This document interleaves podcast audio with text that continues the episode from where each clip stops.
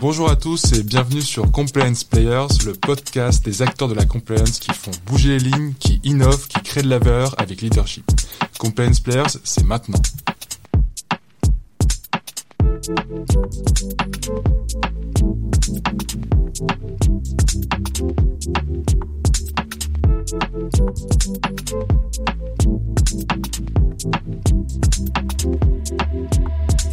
Bonjour à tous et bienvenue sur Compliance Players. Aujourd'hui, je suis super content d'accueillir Tiffen Saltini de Neuroprofiler. Salut Tiffen. Bonjour, bah merci beaucoup pour cette invitation et ravi d'être là. Merci, merci à toi d'avoir accepté.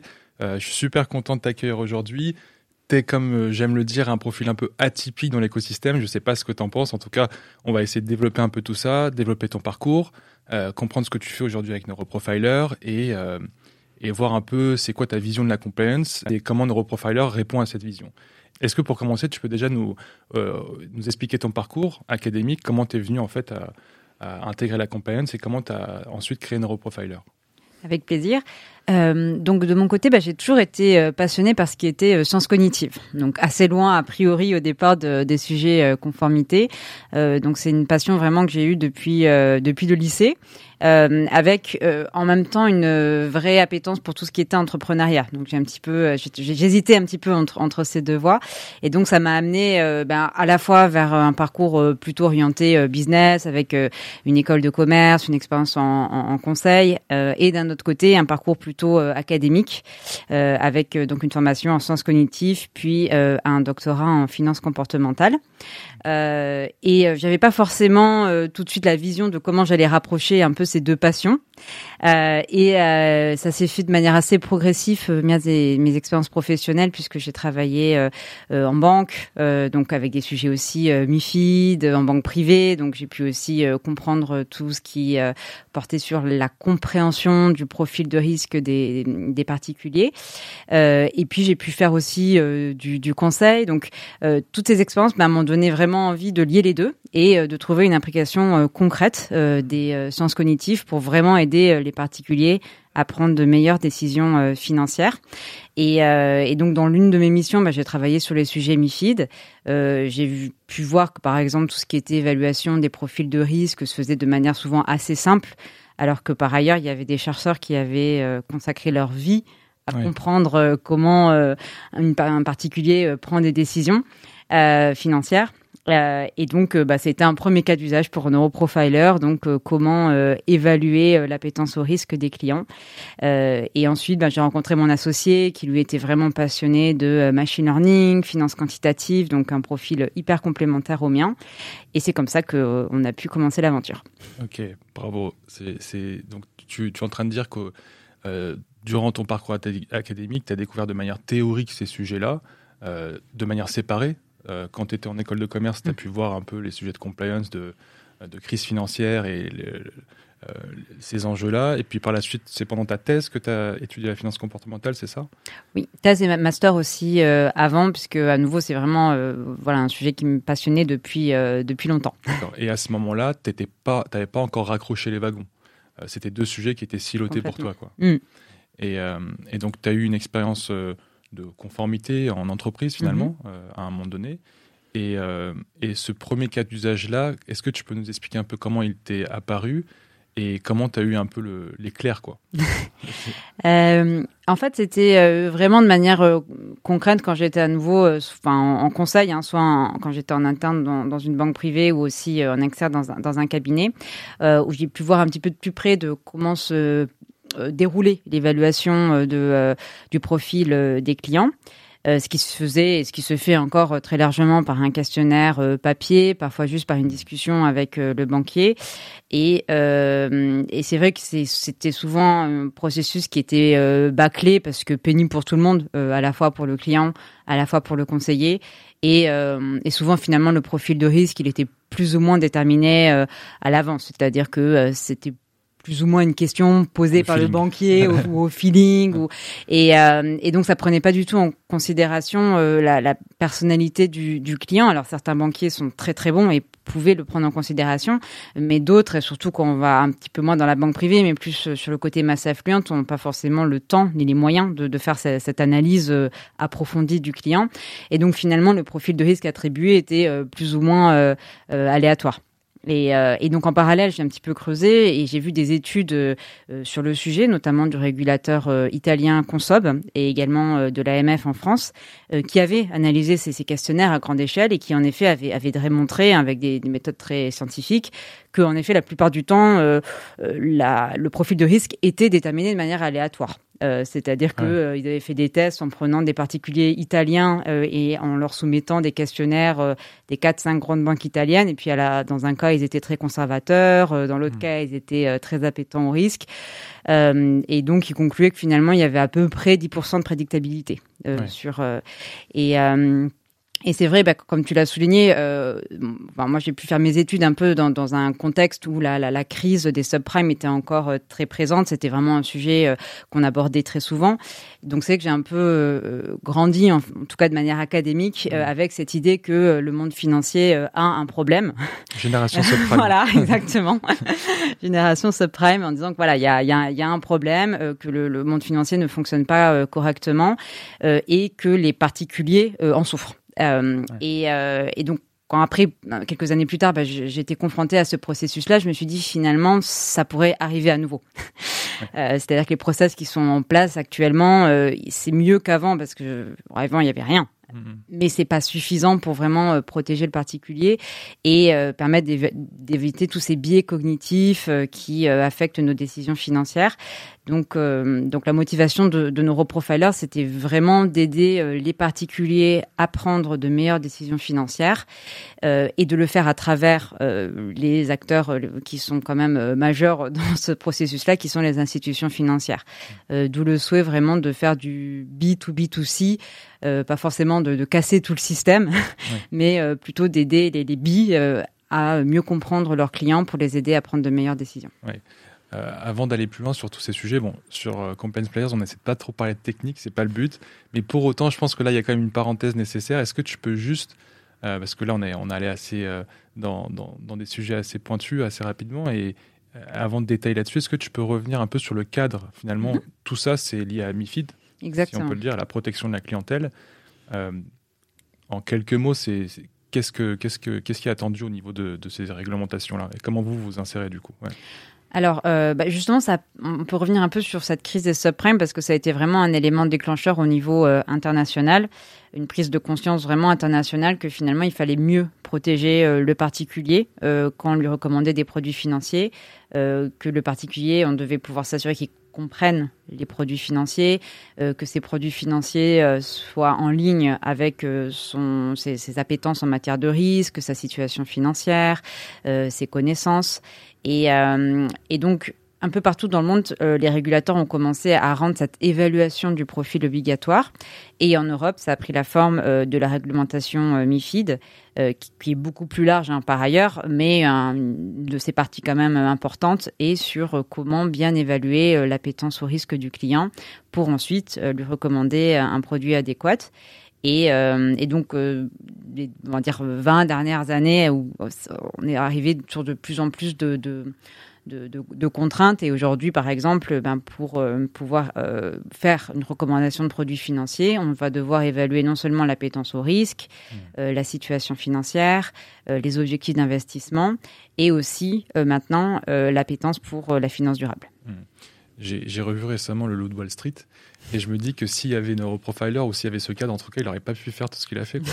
C'est un, un, parallèle intéressant parce que, bon, j'extrapole un peu, mais quand tu vois les coups de fil qui passent, euh, la protection de la clientèle, bon voilà. Donc c'est juste pour faire un, un, une métaphore, mais, euh, mais c'est ça aussi, on, on, synthétise et on vulgarise, c'est juste de, de pas de, de, pas vendre n'importe quoi à n'importe qui quoi complètement. Euh, et surtout d'aider le, particulier à, mieux se connaître. C'est-à-dire, évidemment, le conseiller est là pour l'aider, euh, mais l'idée, c'est que le, le, particulier doit aussi, lui, euh, comprendre qui il est, son appétence au risque, euh, doit comprendre via l'éducation financière euh, les produits euh, pour investir en connaissance de cause, même si, à nouveau, il peut être aidé par un conseiller. Et c'est un excellent cas d'usage dans le sens où ça, c'est à la croisée de la compliance et du business. Dans le sens où on parle beaucoup d'appétence au risque, mais derrière, il y a une logique qui consiste à mieux conseiller les gens pour leur fournir le, bon produit. vous, je sais que c'est un point important pour vous et c'est un peu dans, votre ADN votre engagement, en tout cas votre, moteur, c'est celui-ci, c'est de dire que en ayant le, bon questionnaire, les bonnes questions, et la bonne analyse de la personne, on va pouvoir lui vendre les produits qui lui conviennent et du coup vendre finalement. Il y a cette, il y a cette notion-là, il faut le dire aussi. Quoi. Il y a un aspect offensif tout en étant dans, Complètement. Nous, nous, notre objectif principal, c'est vraiment d'aider les banques euh, à, à, vendre plus et mieux. euh, et on va dire que la conformité est un outil euh, pour atteindre cet objectif.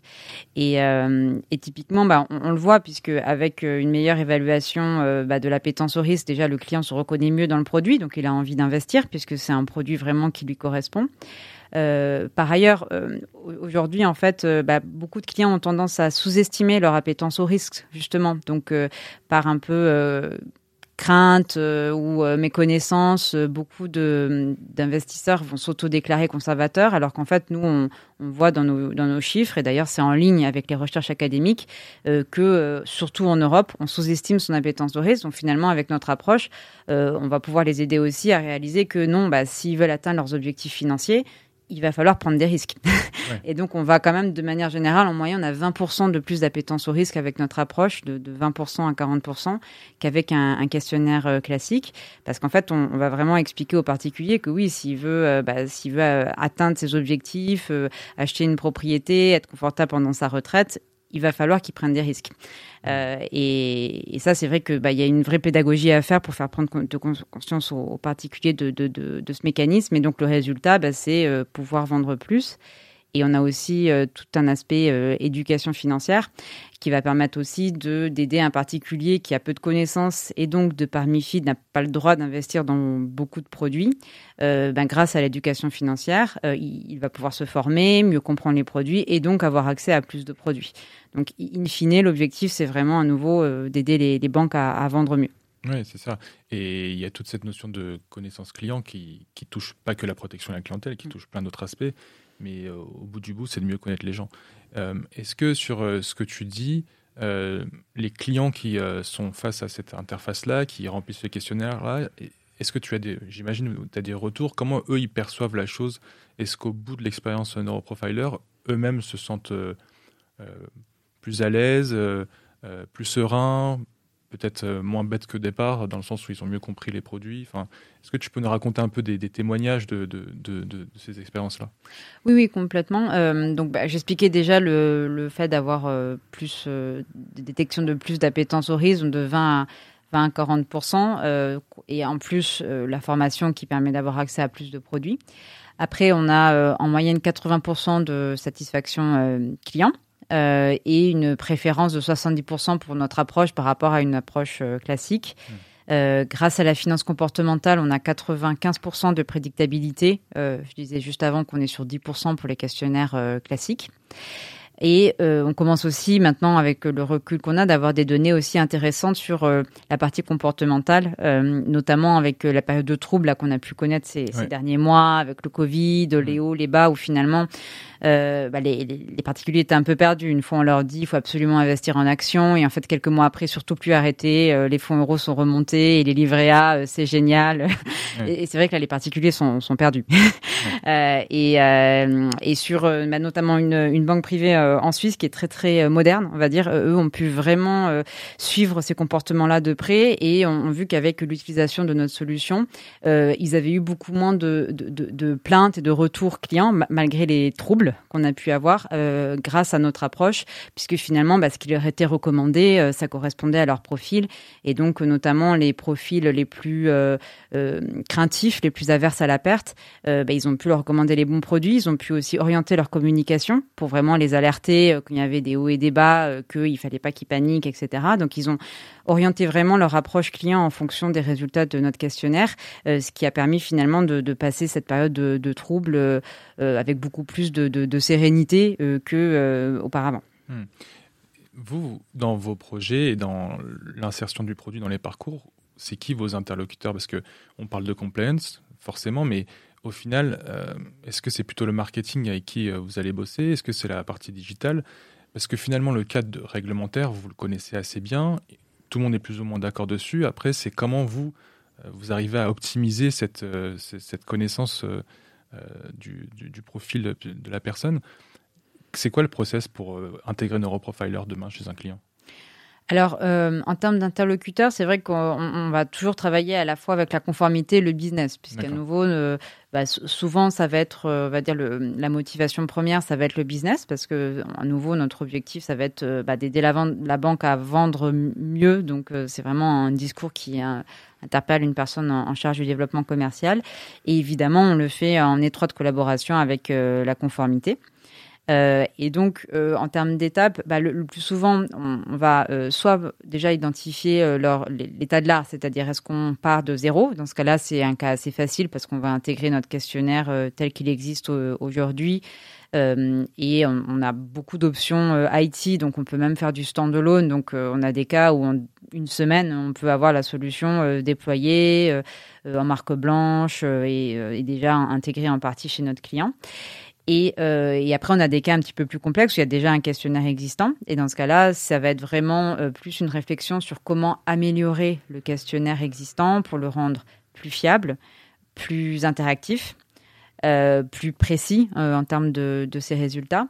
Et, ça, ben, on va utiliser à la fois notre savoir-faire en conformité, évidemment, mais aussi en finance comportementale et en gamification pour rendre ce processus plus efficace. Ouais, vous mettez vachement en avant la gamification, on n'en a pas parlé jusque-là. Euh, ça veut dire quoi la gamification dans la compliance? Euh, bah, L'objectif, euh, c'est alors déjà gamification. Il y a énormément de nuances possibles de gamification. Donc, on va avoir, on a des clients qui sont allés jusqu'au bout et vont peut-être viser une population plus jeune et ont voulu vraiment beaucoup d'éléments de, gamification. donc, concrètement, bah, ça va être sur l'aspect interface graphique.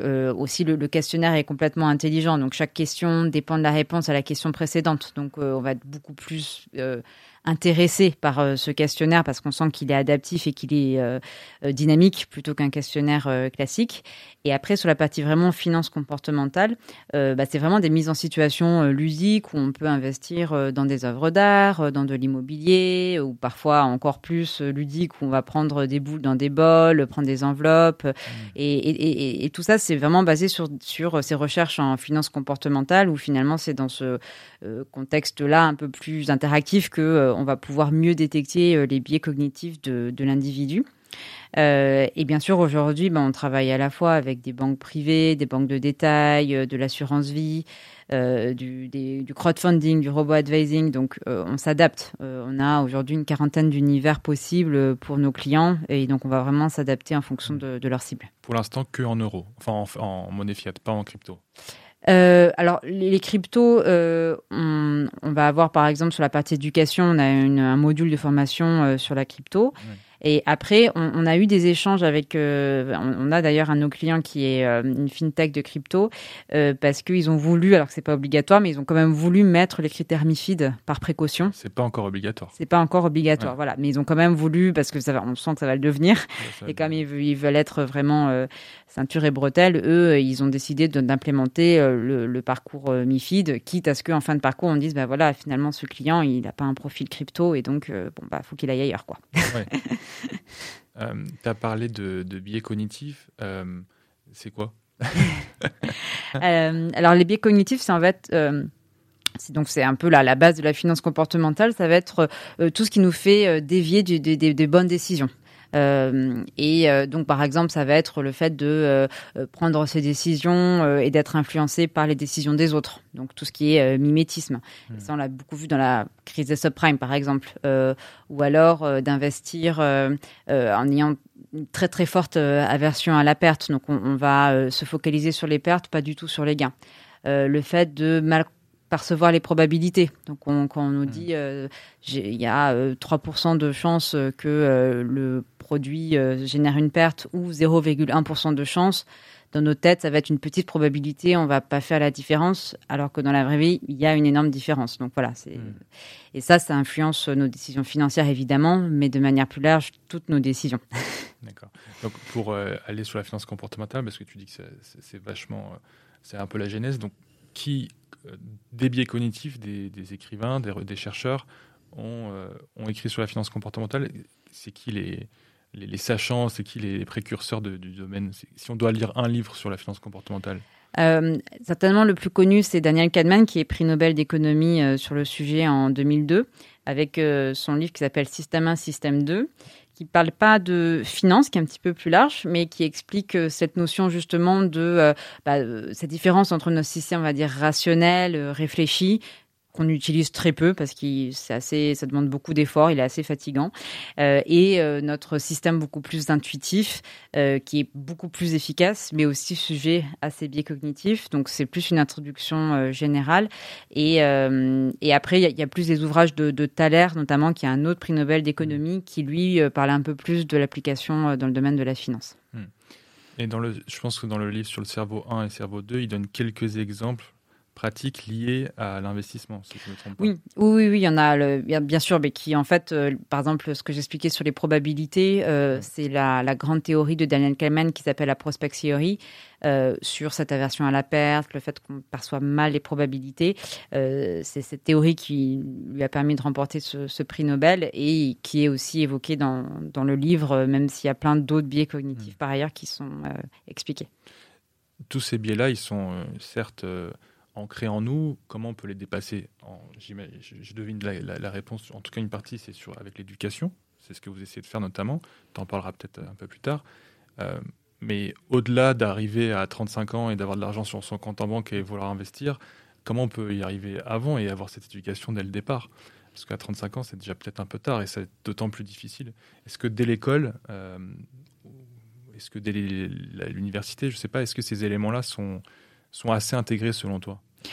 Euh, alors, je dirais qu'il faut un peu différencier des billets. Il y a des billets dont finalement on ne veut pas se débarrasser parce que euh, si on, est vraiment euh, mort de peur à l'idée de vouloir investir ou à l'idée de vouloir perdre, euh, il y a une vraie réflexion de euh, est-ce que euh, est-ce que finalement j'ai envie de changer ou pas? Donc là c'est plus si on va dire à cette notion de personnalité, c'est-à-dire se connaître. Mm. c'est comme quand on va dire à une personne bah voilà, tu es plutôt extraverti ou introverti, est-ce que c'est mal, est-ce que c'est bien? Voilà, ça fait partie de sa personnalité. Donc là, on va dire c'est plus une question de est-ce que j'ai envie de vraiment de changer ou pas. Et c'est très personnel. Il y en a d'autres où c'est vraiment des erreurs. Typiquement, euh, quand je reprends mon exemple de probabilité, euh, quand on nous donne, euh, par exemple, on a tendance à surestimer les petites probabilités et sous-estimer les grandes. Donc entre 70% et 90% dans notre tête, ça va être bon, c'est un truc grand et on va voilà et on va un peu sous voilà sous-estimer. Euh, et au contraire, on surestime les petites probabilités parce que, par exemple, si on dit 0,0001, 0,1, 1, 2, 3, tout ça, on va le mettre aussi dans le même paquet. On va dire que c'est des petites probabilités, on va tendance à les surévaluer. Donc ça, c'est des vraies erreurs. Donc a priori, tout le monde a envie de se débarrasser de ces erreurs. C'est un petit peu comme les erreurs de logique mathématique. Euh, et donc ça, en effet, bah, c'est euh, prise de conscience d'abord. Donc c'est pas mal d'avoir des outils euh, déjà pour s'auto-évaluer parce que comme ça, on, hmm. comprend euh, à quel point on est loin de la réalité ou pas. Et puis, et puis après, bah, pour répondre à ta question, oui, c'est sûr que c'est pas des sujets qui sont abordés à l'école aujourd'hui, alors que ça affecte 80% de nos décisions. Donc c'est un, c'est un vrai problème. Et c'est aussi un problème avec euh, de, pour tout ce qui est, on va dire, euh, euh, comment éviter aussi d'être manipulé au quotidien, donc par les médias, par nos proches, par dire notre environnement social, parce que à longueur de journée, ben, on va par exemple nous donner des statistiques qui sont sur un échantillon de trois personnes ou de cinq personnes, donc qui n'a aucune valeur. Donc mmh. voilà, au, quotidien, c'est vrai que c'est des petites choses qui nous amènent à pas forcément bien percevoir la réalité. Et, et, oui, ça serait évidemment idéal de pouvoir l'enseigner assez tôt. Oui, c'est clair. Euh, j'aimerais en savoir davantage, d'ailleurs, euh, franchement. Et euh, si, on s'intéresse un peu à toi, parce qu'on a beaucoup parlé d'un profiler, comment toi, tu, en es venu? Bon, On a parlé de ton parcours académique, mais là, on parle de biais. Comment le sujet t'est venu? Il est, passionnant, donc j'imagine que c'est facile de, de s'y intéresser. Mais de là à aller aussi loin qu'une thèse, comment, voilà, qu'est-ce que tu peux nous raconter? Comment tu es tombé dedans quoi? Euh, bah, Comme j'expliquais, c'était assez tôt euh, chez moi. Alors, c'est pas forcément euh, euh, évident de, de, savoir pourquoi, mais les souvenirs que j'en ai à nouveau au collège, lycée, c'est j'aimais j'aimais beaucoup faire des brocantes quand j'étais quand j'étais ado pour vendre, hein, plus plus que pour acheter. Donc et donc lors de ces brocantes, c'est là où c'est un on va dire un, un terrain incroyable d'expérimentation pour les biais cognitifs parce qu'en fonction de comment est présentée l'information, si par exemple on va mettre un objet plutôt aux enchères ou bien sûr les brocantes, il n'y a, pas de prix, donc la manière dont est présenté le, prix au début et comment il va être négocié va beaucoup déterminer le prix final. Donc ça m'a permis un peu comme ça euh, de, de, tester euh, l'impact de cette présentation sur les décisions économiques, hein, c'est-à-dire la décision euh, d'achat des, des, personnes en fait de moi. Et, euh, et, à la fois, il y avait un côté un petit peu euh, amusant de, de, de voir bah, tout ce qu'on pouvait faire, mais à la fois aussi un côté effrayant de dire à quel point le cerveau humain est fragile et, et, à quel point on peut le manipuler. Et je pense que ça m'a donné vraiment envie d'approfondir. Mais du coup, t'es pas tombé du côté obscur, quoi. exactement. ça aurait pu, être du côté de la manipulation. oui, exactement. Et, et, et c'est ouais, ça. Donc au final, tu as quand même réussi à à, mettre du sens dans tout ça parce que voilà, c'est un peu comme le nudge, on en parle souvent, ça ressemble un peu à ce qu'on dit. Je pense que c'est des sujets qui sont très liés. Euh, il y a des vrais débats de fond. Euh, est-ce que c'est positif, négatif? Euh, Tout dépend de qui l'utilise et comment. Exactement. Euh, bah, la manipulation, elle peut se faire euh, pour le bien ou pour le mal, mais ça reste de la manipulation. et c'est vrai que euh, c'est un, moi, c'est un sujet avec lequel j'étais moins à l'aise et j'étais plutôt à l'aise sur l'aspect éducation, prise de conscience de ses propres biais pour avoir plus de contrôle sur ses décisions. C'est plus cette voie-là qui, qui, me. Et, d'ailleurs, vous, vous, avez pris un prisme qui est précis, parce que c'est votre business model qui est celui de, de l'investissement. Mais, euh, mais au final, votre, ce que vous partagez, ça peut être appliqué à peut-être d'autres, d'autres pans de la vie, euh, parce que les biais, en fait, au final, ils sont au quotidien. Donc, est-ce que vous avez cette, cette envie de, de sensibiliser plus loin que seulement la finance ou c'est pour l'instant ça et c'est un levier pour euh, en parler de manière générale et sensibiliser les gens? Alors déjà, bah, sur le sujet de la finance, c'est vrai qu'il y, a beaucoup à faire et euh, depuis qu'on a lancé aussi cette application en éducation financière, on voit à quel point euh, c'est un très large sujet puisque rien que quand on parle d'éducation financière, il y a la partie investissement, mais il y a la partie aussi budgétaire, il y a la partie finance durable. Donc c'est vrai que, en tout cas, nous, neuroprofilers, à court terme, moyen terme, on aimerait déjà explorer euh, la richesse de ce qu'il y a à faire euh, dans ce domaine parce qu'il y, a beaucoup de choses à faire. Après, euh, c'est vrai que plus d'un point de vue intellectuel, il y a, d'autres applications qui sont très intéressantes et du coup auxquelles je, je m'intéresse par exemple tout ce qui est santé, euh, c'est-à-dire euh, ben, quand en tant que patient on est conseillé par un médecin, euh, c'est vrai qu'en fonction de comment le risque est présenté, on va pas forcément prendre les mêmes décisions. Est-ce que je me fais opérer ou pas, si oui, quand? Et, euh, aux États-Unis, par exemple, il y a de plus en plus de procès parce que les patients vont, euh, en, cas de problème lors de l'opération, faire des procès aux médecins en disant mais voilà, j'avais pas compris le risque. Euh, donc il y a un gros sujet aussi là-dessus, avec évidemment des gros impacts sur la société de comment bien faire comprendre aux patients l'impact de telle ou telle opération médicale. Euh, donc ça, ça commence un petit peu à se structurer. C'est assez, euh, c'est assez intéressant ce qui est en train de se faire dans le domaine. Et après, euh, le domaine des ressources humaines aussi, qui est très large. par exemple, une entreprise euh, française qui s'appelle Gochaba qui euh, s'est un petit peu spécialisée sur le sujet. Euh, aux États-Unis, il y a une autre entreprise qui s'appelle Pymetrics et eux vont vraiment utiliser bah, tous ces outils d'évaluation des biais cognitifs pour mieux comprendre le candidat et voir si il match ou pas avec la culture de l'entreprise, typiquement dans le cadre de son recrutement. Hmm. On a parlé de. Alors peut-être que c'est le moment euh, je pense que ça fait une bonne transition pour que tu nous parles un peu peut-être de la partie éducation, ce, ce, cette nouvelle trajectoire sur laquelle vous êtes en train d'aller. Est-ce que tu peux nous expliquer comment, comment ça se passe ce sujet-là? Euh, ben, le point de départ, ça a été donc au début, nous, on s'est vraiment focalisé sur, euh, comme on l'a dit précédemment, MIFID, donc tout ce qui était profilage, donc profilage de l'appétence au risque, profilage maintenant de l'appétence pour la finance durable, puisque c'est devenu obligatoire l'été dernier et euh, recommandations de produits en ligne avec ses préférences. Et euh, dans le cas de MIFID, euh, on a l'obligation de poser des questions sur les connaissances financières. Et, donc, bah, nous, on l'a toujours fait puisque c'est dans notre ADN, vraiment en ligne avec ce que souhaite MIFID. Et, et MIFID souhaite vraiment qu'on évalue ses connaissances via des quiz et non pas via de l'auto-évaluation. C'est-à-dire que le client ne peut pas dire je connais les actions, je connais les produits dérivés et on fait confiance aux particuliers. Non, non, il faut vraiment lui poser des questions. Et, euh, et, donc ça, c'est quelque chose de nouveau. Et donc nous, on a, on a, on a, on a implémenté en tant que tel. Et tout de suite, les retours de nos clients, c'était mais vous vous rendez pas compte, euh, vous euh, demandez à mon client, est-ce que l'action est une part d'une entreprise? Ils vont pas savoir répondre. Qu'est-ce que je vais faire si je peux pas leur vendre d'action?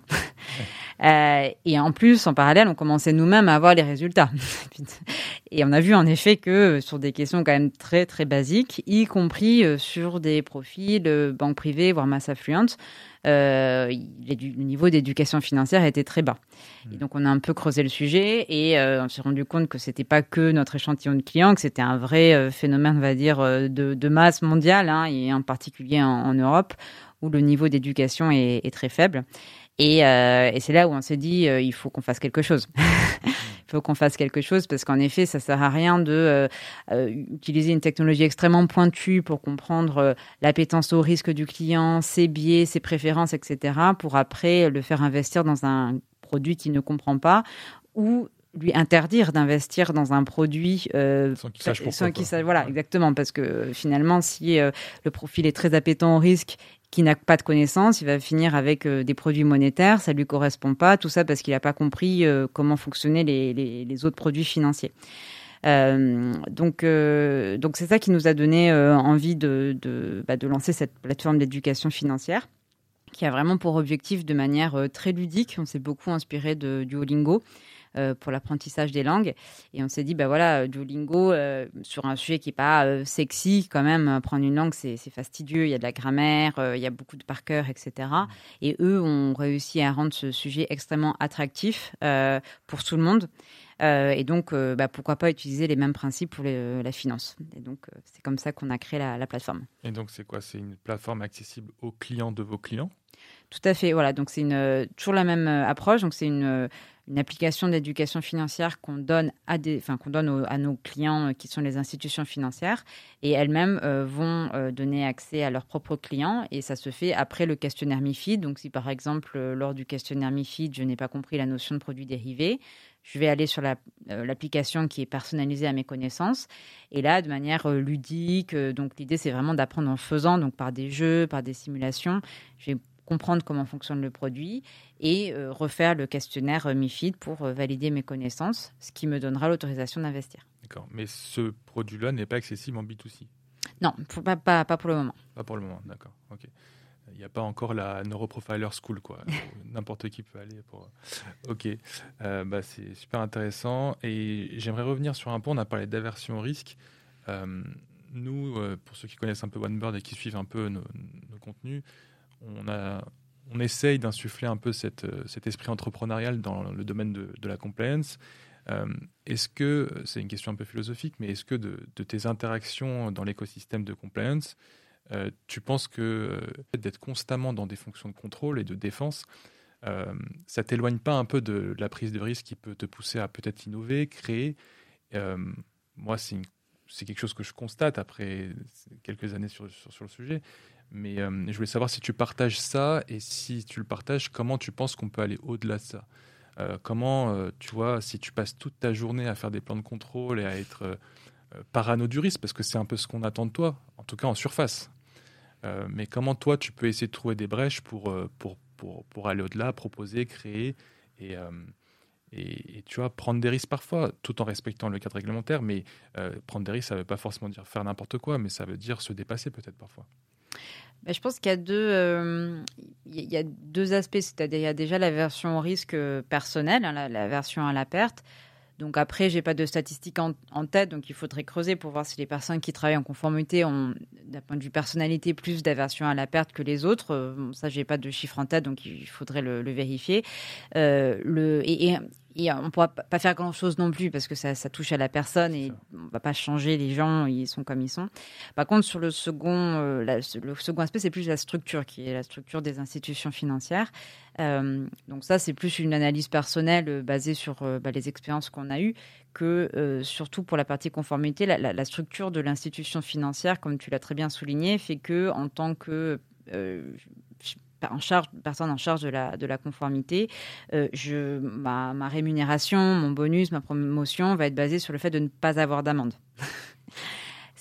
qui fait le, ce qui fait sens, hein, puisqu'on est sur de la conformité. Néanmoins, l'impact, c'est que on, on, on a, on n'a pas du tout d'incitation à aller prendre des risques, à innover, parce qu'en fait, si on prend une, un risque d'innovation, soit ça se passe bien et finalement on n'est pas forcément récompensé puisque le but c'était plutôt d'éviter des amendes. Donc on n'a pas été, euh, on va dire, incentivé à, euh, à aller vers de l'innovation. Donc si ça se passe bien, on n'est pas particulièrement récompensé.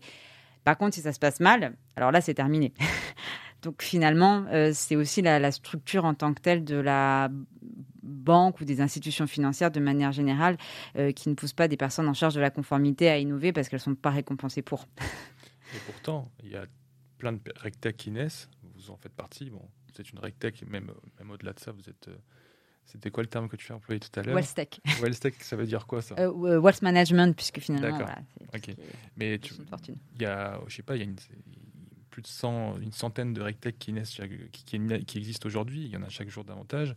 Euh, il y a des entrepreneurs dans le domaine de la compliance, des, des, gens qui arrivent à créer de la valeur avec. Donc, je pense pas que c'est incompatible, mais comme tu dis, c'est peut-être une question de, de, structure, de management, de comment on, on objective les gens. Mm-hmm. Est-ce qu'objectiver les gens seulement sur le fait que tout s'écroule pas, ça suffit? Est-ce que les, ces personnes-là arrivent à se, à se motiver et s'essoufflent pas au bout d'un moment, parce que c'est quand même anxiogène?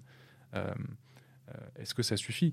Euh, Et donc, euh, c'est une vraie réflexion. Peut-être qu'il y a, euh, dans le cadre de projets internes, demain, si un compliance officer, par exemple, fait appel à neuroprofiler et qu'il participe au projet, euh, peut-être qu'il tend vers quelque chose qui est euh, de l'optimisation, de l'amélioration. Donc, il peut être objectivé sur ça aussi.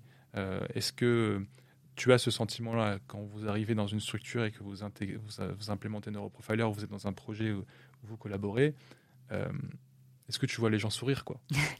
Oui, euh, et enfin complètement. Et euh, c'est pour ça qu'on euh, la plupart de nos partenaires aujourd'hui qui travaillent en conformité sont sont, sont des gens qui sont euh, convaincus du bien fondé de, la solution, de la promesse aussi sur tout ce qui est finance comportementale, protection de l'investisseur. Donc c'est vraiment des gens de, de, conviction et on, on, est ravi de travailler avec eux.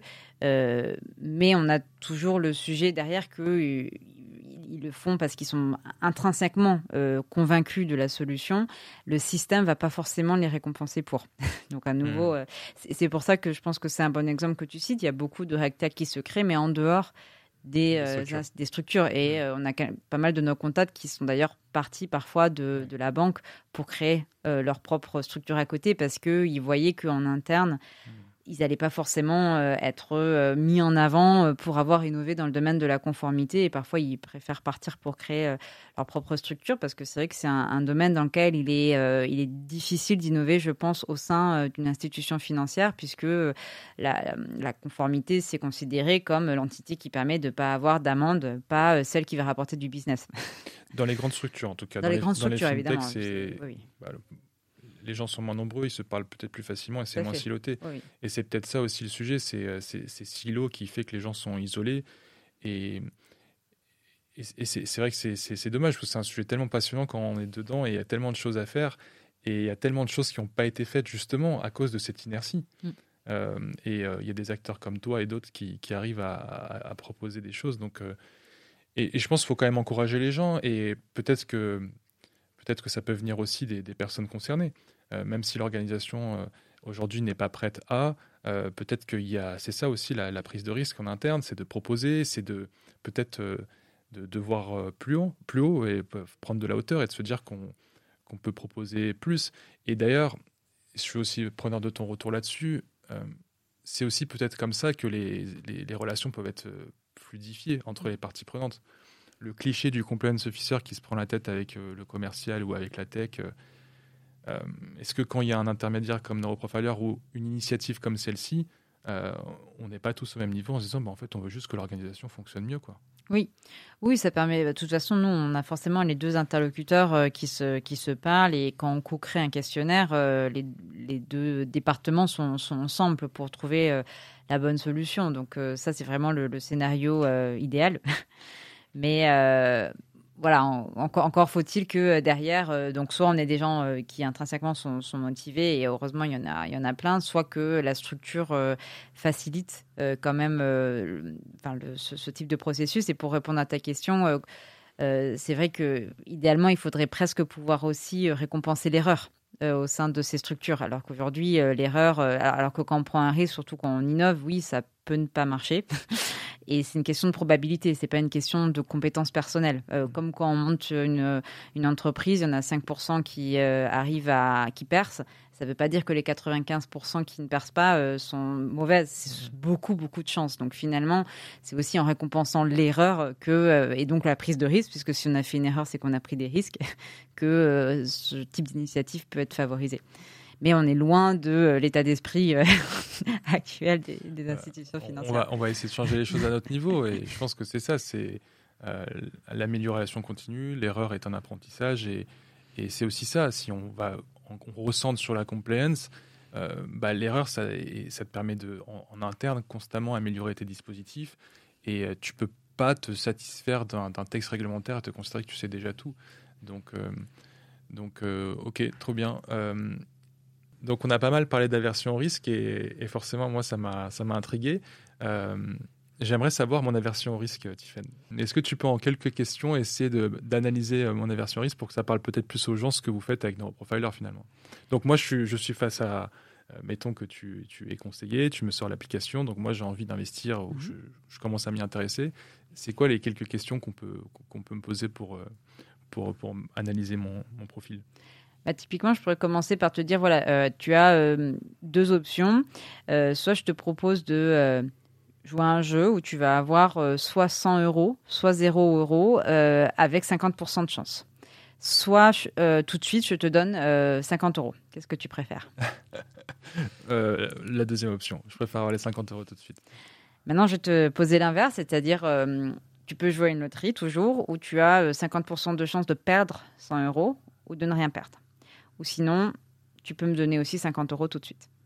Ah bah, je préfère euh, tester, prendre la, le premier, la première option, je préfère jouer, ouais.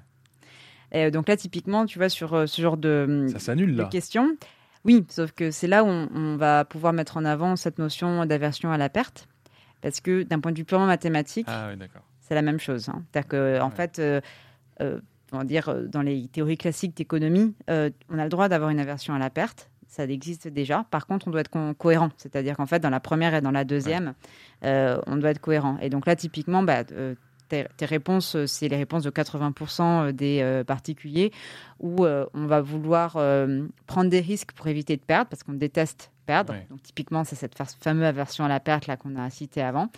par contre, on n'est pas prêt à prendre des risques pour gagner plus. Et donc, ça, En fait, on, subit l'échec, on le vit mal, quoi. Exactement. Exactement. C'est-à-dire que typiquement, euh, si euh, on est au restaurant, on va une note et on voit que euh, le, voilà, il y a une erreur de 5 euros en notre faveur. Bon, voilà, enfin, on n'est pas non on saute pas de joie non plus, etc.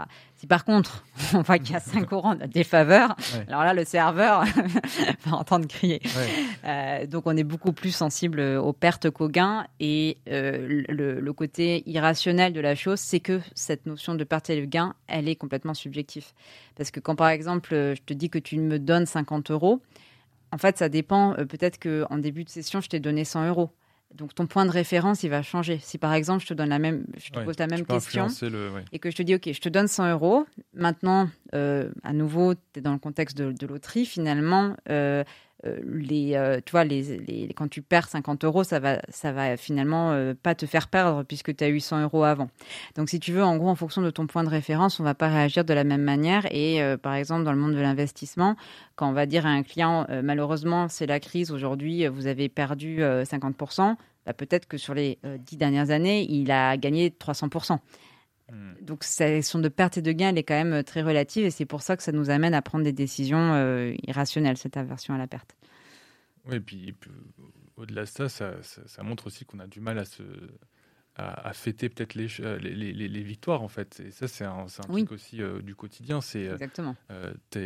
quand tu tu, tu, as une mauvaise nouvelle, tu, tout s'effondre, mais alors que tu as plein de petites bonnes nouvelles qui arrivent et puis tu les vois pas. Quoi. Bon, bref, ça c'était la, la minute philosophique. Mais, et moi j'avais une question sur ça. Donc, Bon, on sait pas trop mon profil, ça m'arrange bien. si, si, si, si. Bah, là, le, profil, c'est que tu as, as, un profil qui a Standard. Voilà. Standard euh, pas trop voilà plutôt enfin en tout cas qui est à la fois de la, de la version à la, à la perte et de la version au risque. Donc à nouveau c'est un profil on va dire classique. Ouais. et, et, justement là-dessus est-ce que ton profil il évolue avec le temps? Bien sûr, oui, oui, évidemment, parce que les, par exemple, de manière générale, les jeunes vont prendre plus de risques que les personnes plus âgées si on a eu, on, va aussi être influencé par des éléments comme la météo. On est beaucoup plus, ah euh, euh, par exemple, averse à la perte quand il pleut. Enfin voilà, donc il y, a, ça peut être aussi évidemment des éléments, euh, les news qu'on a pu avoir à la télé, la discussion qu'on a pu avoir avec son conjoint. Donc il y a énormément d'aspects qui vont l'influencer. Après, l'idée, et c'est pour ça que c'est bien de quand même refaire son profil de risque, on va dire régulièrement, parce que il évolue. il y a, on va dire des, des, des, des micro points qui vont de manière très ponctuelle euh, on va dire, euh, affecter notre euh, aversion au risque. Et puis après, il y a des événements plus majeurs qui vont être, comme je cité avant, l'âge, le fait, la situation professionnelle, la situation familiale, où là, ça peut influencer sur le mmh. long terme notre appétence au risque. Est-ce que toi, ton aventure entrepreneuriale t'a a fait, a fait évoluer ton aversion au risque, tu penses? Euh, je pense que sur la version au risque, ça, euh, c'est, elle n'a pas forcément évolué, surtout sur la version à la perte, euh, puisque je pense que quand on est entrepreneur, il faut avoir peu d'aversion à la perte parce que bon, c'est quand même un risque qui est constant.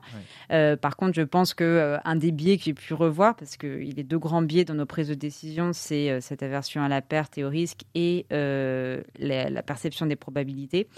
Et les entrepreneurs, de manière générale, ont tendance à être optimistes. Mmh. Euh, et donc, euh, je pense que c'est là-dessus que j'ai un petit peu euh, retravaillé pour, on va dire, être plus proche de la réalité sur ma perception des, des probabilités qu'au début. Ah, tu, veux dire que tu étais trop optimiste et que ça bah, crée des Je pense que pour créer, c'est bien. Pour créer, c'est bien. Et, et, après, c'est vrai qu'après, on, on, est plus proche de la réalité une fois qu'on y est confronté, on apprend nos expériences et puis on, voilà, on arrive à un peu mieux évaluer cette probabilité. Ouais, ça te met en action et en créativité et puis une fois que, que, tu crées, il, y a, il peut y avoir une, des illusions plus euh, un essoufflement, une fatigue, et il faut réussir à rebondir à chaque fois. Quoi. Euh, ok, c'est trop passionnant, j'ai envie d'en savoir tellement plus, mais, euh, mais on va, on va, on va, on va peut-être finir là-dessus. donc aujourd'hui, on, on, est en 2023, on est en mai 2023. Qu'est-ce que c'est Neuroprofiler en mai 2028, dans 5 ans? Alors, comme je disais, nous, en tout cas, dans un premier temps, on souhaite vraiment se focaliser sur le domaine de la, de la finance euh, au sens large. Euh, donc nous, dans cinq ans, bah, déjà, euh, on aimerait pouvoir vraiment couvrir tous les aspects de l'éducation financière, donc à la fois bah, la partie investissement, mais aussi budget, finances durables, économie, pour avoir une, dire une offre vraiment très large autour de l'éducation financière. Tu évoquais aussi euh, la partie B2C, ça c'est vraiment alors euh, un sujet qui nous est cher euh, on sait que c'est compliqué, le B2C qui a des grosses problématiques aussi de, de, de rentabilité, c'est pas facile. Mais euh, en tant qu'impact plutôt euh, sur la société, c'est vraiment, voilà, c'est vraiment quelque chose qui nous tient à cœur. Donc on aimerait pouvoir le lancer en effet un jour et peut-être sans en attendre une rentabilité financière parce qu'on sait que c'est pas facile, mais juste parce que c'est un vrai besoin de, de société. On l'a encore revu avec la, le sujet des retraites là qui est d'actualité. c'est un vrai sujet et euh, c'est un sujet euh, surtout pour notre génération où l'avenir est incertain où euh, voilà faut, faut vraiment qu'on monte en compétence sur l'éducation financière pour se, se, préparer pour l'avenir donc donc ça c'est un voilà un vrai sujet qui nous tient à cœur l'éducation financière et deuxième gros sujet tout ce qui est aussi plus exploitation des données, parce qu'aujourd'hui, on, on commence à avoir vraiment une, beaucoup de données de qualité sur le, le profil des, investisseurs.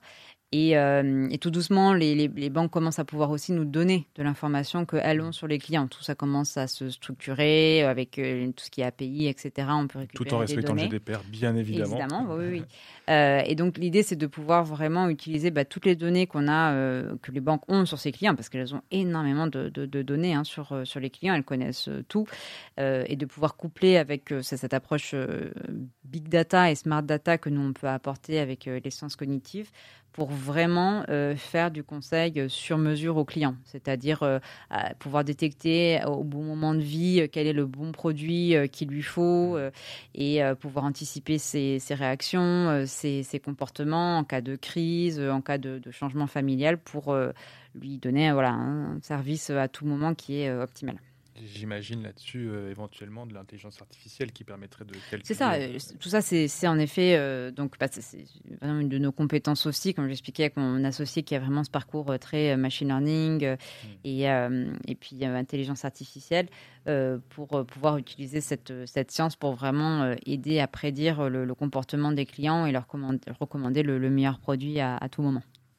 Trop bien. Bon, bah, c'était super passionnant. Merci beaucoup, Tiffany. J'espère que tu as passé un bon moment. En tout cas, euh, on en sait davantage sur euh, la finance comportementale. Et puis, euh, et puis voilà, je te remercie. C'était super. Bah, merci à toi. À plus. Ciao. Ciao.